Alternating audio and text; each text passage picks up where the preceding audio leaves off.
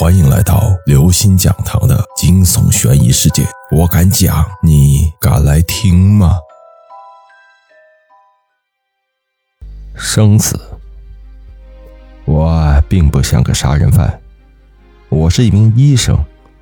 十二个小时前，张敏还活生生的在我身旁站着，我手擎着一把古锯，通电后齿轮转动，血肉横飞，这让我有些兴奋。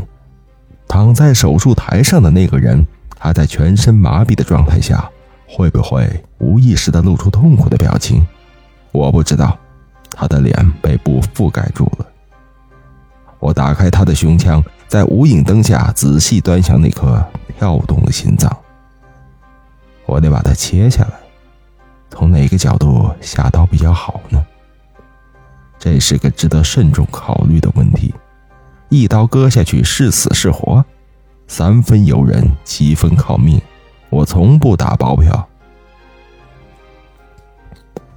他身体中的三分之二血量被输液管与液泵导出，与另一条血管拨接，重新流淌入人体。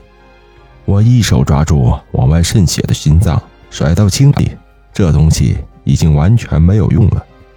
我将另一颗完好的心脏与他的身体对接缝合，止血钳松开，血泪溢出，仪器上的直线波段开始抖动。到底不是原装货，看起来怪怪的。我想着，配型的时候也并没有将器官形状跟大小做对比，于是破坏了整体协调感。我对此颇为遗憾。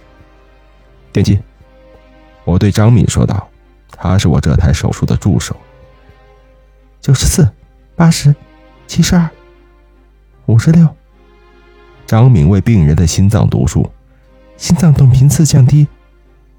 不得已，我只好将右手伸进未缝合的胸腔，在一堆鲜红的生鲜肉类间摸索着，握住那颗由强劲肌肉纤维组成的器官，挤压心脏，血液流出，回血，心脏跳动趋于平稳，器官温度高于末端。我不太情愿让手指离开温暖的热源。手术比预期延长一个小时。张敏摘下口罩，深吸一口气，走出去对家属说：“手术成功。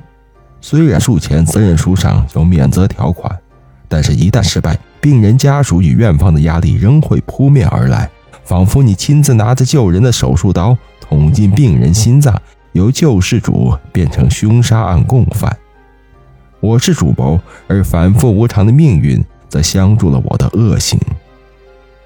但事无绝对，显然对方听到消息的瞬间露出异样神情，那是极度失望的表情。不是说成功率只有百分之三十？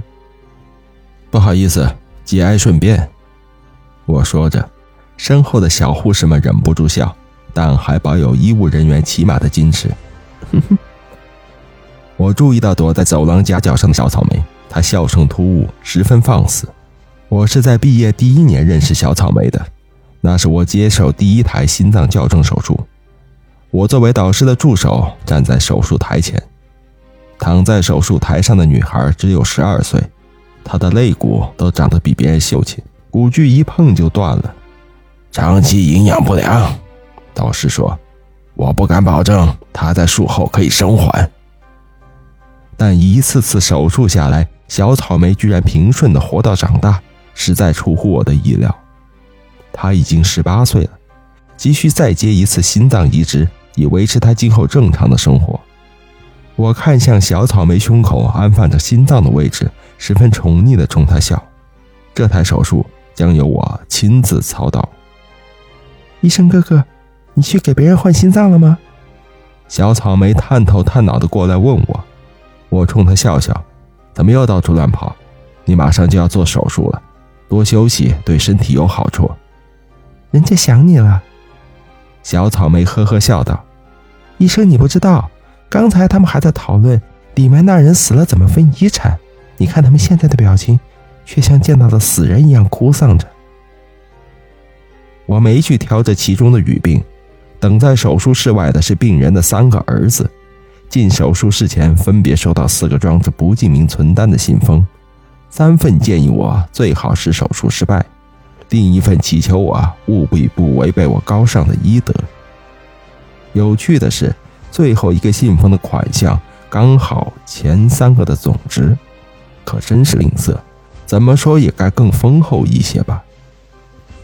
我将四份红包尽数收下，打算做完手术后再还回去。不过小草莓问我，如果手术失败，最后一份红包留给谁？这个问题可真把我难住了。